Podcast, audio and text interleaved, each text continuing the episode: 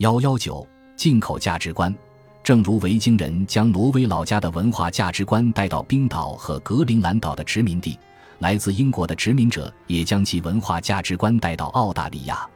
同样，澳大利亚与冰岛和格陵兰岛一样，进口来的部分文化价值观并不适合当地的环境，有些后遗症至今存在。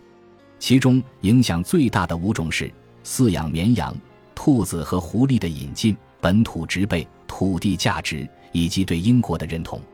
十八世纪的英国很少生产羊毛，大多从西班牙和德国的萨克森进口。拿破仑战争期间，羊毛贸易路线被迫切断，而当时正是英国殖民澳大利亚的初期。英国国王乔治三世特别重视这个问题，在他的支持之下。英国人将西班牙的美丽诺羊走私到英国后，再送去澳大利亚。澳大利亚的羊毛业从此发展起来，澳大利亚因此成为英国最主要的羊毛来源。对澳大利亚而言，在1820年至1950年期间，羊毛成为澳大利亚首要的出口商品，因为它体积小、价值高，能够解决距离带来的限制，所以出口优势明显高于大体积的商品。因此，大量出口海外市场。今天，澳大利亚可以生产粮食的土地还在继续用来养羊，养羊业已深深成为澳大利亚文化的一部分。同时，以养羊为生的农村选民对澳大利亚政治也起到重大的影响。澳大利亚土地其实并不适合养羊，草地看上去丰美茂盛，实际上土地生产力非常低下，所以牧民只是在不断的耗用土壤肥力。许多牧场因此而荒废。澳大利亚的养羊业目前处于亏损状态，过度放牧还造成了土地的严重退化。近年来，有人提议养羊不如养袋鼠。袋鼠是澳大利亚本土物种，以适应本地的植物和气候。有人认为袋鼠是软蹄动物，对土壤的伤害要小于硬蹄的绵羊。此外，袋鼠肉精瘦健康，鲜美可口，袋鼠皮价值昂贵。因此，袋鼠牧场完全可以取代牧羊场。然而，这一提议面临来自生物学和文化上的双重障碍。袋鼠不像绵羊生性温顺，它们不会听从牧民和牧羊犬的指挥，也不可能集中起来乖乖地跳上货车运往屠宰场。相反，袋鼠牧场主必须雇佣猎人，拿着枪一天到晚追赶袋鼠，一直只把它们找到，然后开枪打死。此外，袋鼠还是跳远和跳高好手，能轻而易举地越过篱笆。如果你在自己的地界增加了袋鼠的数量，后来因为雨水不及其他地方丰富，你的那些蠢蠢欲动的袋鼠可能会跑到三十英里外别人的牧场去。再者，虽然部分袋鼠肉可以销往吃这种肉的德国，但在其他地区也许会遇上文化障碍。就连澳大利亚本国人也认为袋鼠肉携带细菌。不如羊肉和牛肉健康。很多澳大利亚动物保护人士反对猎杀袋鼠，但他们忽视了牧场饲养的牛羊，无论是生活环境还是屠宰方式，都比野生袋鼠来的恶劣和残忍。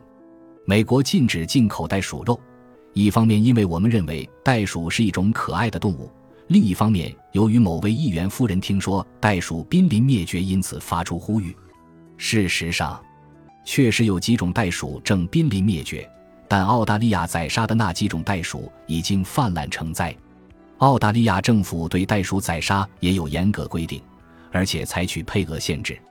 从英国引进的羊无疑给澳大利亚带来巨大的经济效益，而兔子和狐狸的引进则是一场灾难。由于澳大利亚的环境和动植物使英国殖民者倍感陌生，因此希望有一些熟悉的动植物陪伴左右。他们试着从欧洲引进许多鸟类，但只有家巧和欧掠鸟得到大量繁殖，其他只在澳大利亚几个地方得以繁衍。不管如何，这些引进的鸟类对澳大利亚并没有造成多大的危害，而兔子就大不一样。由于没有天敌，它们肆无忌惮的繁衍，其数量以惊人速度膨胀。农场中一半的牧草都被它们啃食一光，与牛羊争食。造成严重的经济损失和土地退化。欧洲移民抵达澳大利亚后，大肆放牧，并且禁止土著垦荒，造成栖息地环境发生变化。而兔子和狐狸的引进，更是极大影响了澳大利亚小型本土哺乳动物的生存，使得很多动物都遭到灭绝或数量剧减。其中，狐狸是它们的天敌，而兔子则会与食草动物争夺食物。欧洲的兔子和狐狸几乎同时进入澳大利亚。我们不清楚当初引进狐狸是否为了英国传统的猎狐活动，而其后引进兔子则用于满足狐狸的口腹之欲。也有可能是为了狩猎而引进兔子，或者让澳大利亚乡村看起来更具英国特色。其后为了控制兔子数量，才引进狐狸。不管如何，由于一些微不足道的原因而引进的兔子和狐狸，在澳大利亚安家落户后大量繁殖，成为该国的灾难和噩梦。更令人不可思议的是，澳大利亚人居然曾为引进兔子而大费周折，头四次尝试均以失败而告终。到第五次才成功引进了西班牙野兔。自从兔子和狐狸在当地泛滥成灾后，澳大利亚人直到今天仍在为消灭或减少这些动物而不懈努力。他们用毒药或陷阱来对付狐狸。至于人兔大战，看过前两年拍摄的澳大利亚电影《末路小狂花》的观众，应该不会忘记影片里连绵不断的篱笆，用以抵挡泛滥成灾的野兔。当地农民比尔麦金多斯告诉我，他在自己农场的地图上将几千个兔子巢穴一一标识出来，然后用推土机挨个摧毁，接着再返回去检查。如果发现有任何兔子活动的新迹象，就用火药将兔子炸死，再把巢穴填平。最终，他用这种方法摧毁了三零零零多个兔子巢穴。澳大利亚人为消灭兔子耗费了大量的精力和财力。几十年前。他们又研制出多发性粘液瘤病毒，用来消灭兔子。这种方法的确将兔子的数量减少了百分之九十以上，但随着兔子免疫力的增强，数量又再次回升。目前，澳大利亚人正在利用杯状病毒来控制兔子的数量。居住在澳大利亚的英国殖民者们，由于看不惯当地长相古怪的袋鼠和食蜜鸟，因此引进自己熟悉的兔子和乌冬。他们对尤加利树和相思树也不适应，这些树木的外观、色泽及叶子和英国常见的树木大不相同。此外，移民们清理林地的另一个原因是为了开垦农地。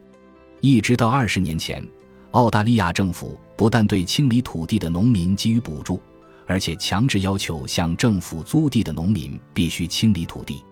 向政府租地的农民为清理土地投入的农具和劳动力。都可以用来减免税收，同时租约也规定他们必须清理的土地面积，如果没有达到的话，就会解约。因此，农民和商人只要买下或租下一块布满原始植被但不适合耕作的土地，将上面的植被清除一空，种些小麦，耗尽土壤肥力，然后放弃这块土地，就可以获利。今天。澳大利亚人终于意识到，当地独一无二的原生植物正濒临灭绝，而土地清理就是造成土壤盐碱度升高、土地退化的两个主要因素之一。直到不久前，澳大利亚政府才不再拿钱要求农民清除本土原生植物。一想到这个，就让人叹息不已。澳大利亚政府聘请生态经济学家麦克杨等专家来计算澳大利亚有多少土地因土地清理而失去价值。麦克告诉我，他在少年时代曾帮助父亲清理家里农场的土地。他和父亲各自开一辆拖拉机，齐头并进，两辆拖拉机之间连着一条锁链，这样就可以一边前进一边拔出地里的原生植被。土地清理完后再种上作物。他们家因此可以减免一大笔税收。如果政府没有施行这种税收政策，那么多的土地根本不会被清理。当移民们抵达澳大利亚后，开始相互或向政府买卖和租赁土地，土地价格以英国为标准，投资回报率也按照英国肥沃的土壤来估算。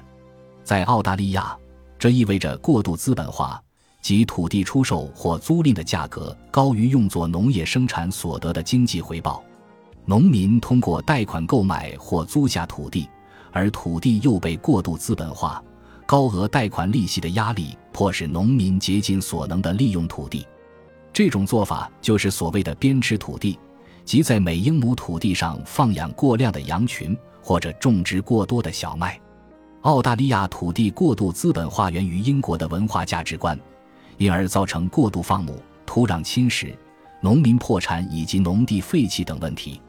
更广泛的来看，澳大利亚人无视本国土地生产力低下这一事实，以英国的土地价值观高估了澳大利亚农业土地的价值。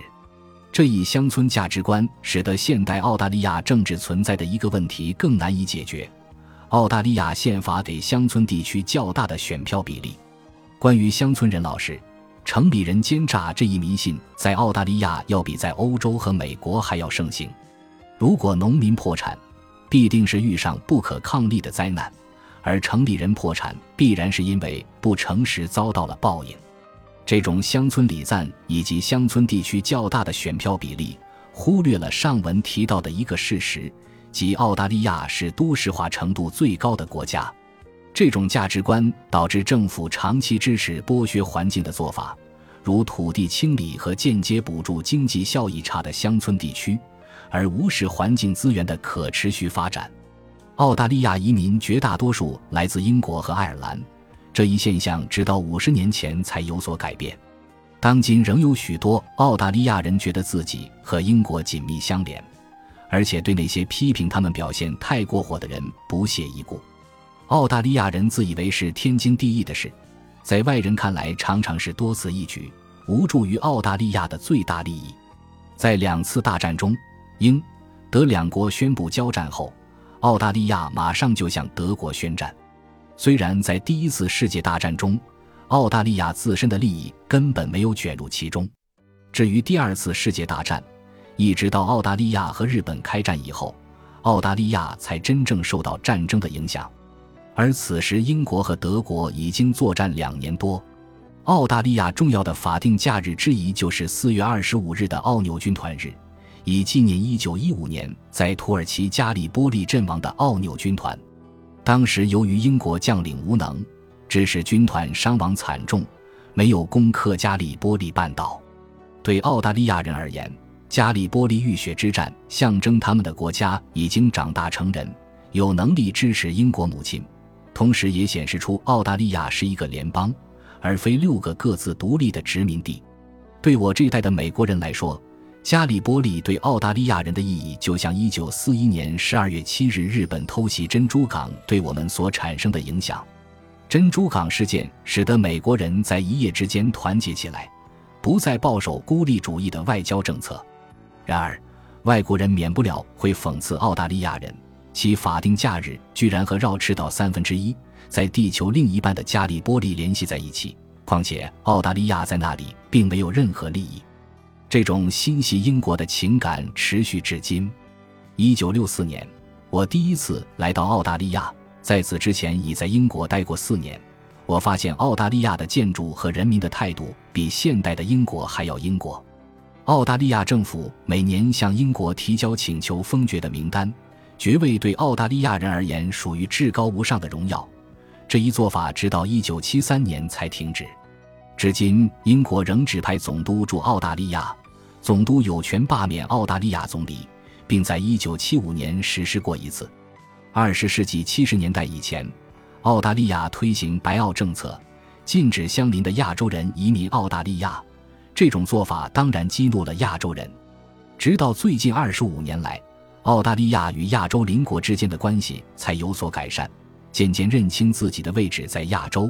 并开始接受亚洲移民，加强与亚洲贸易伙伴的往来。在澳大利亚的出口市场中，英国已下降到第八位，排在日本、中国、韩国和新加坡之后。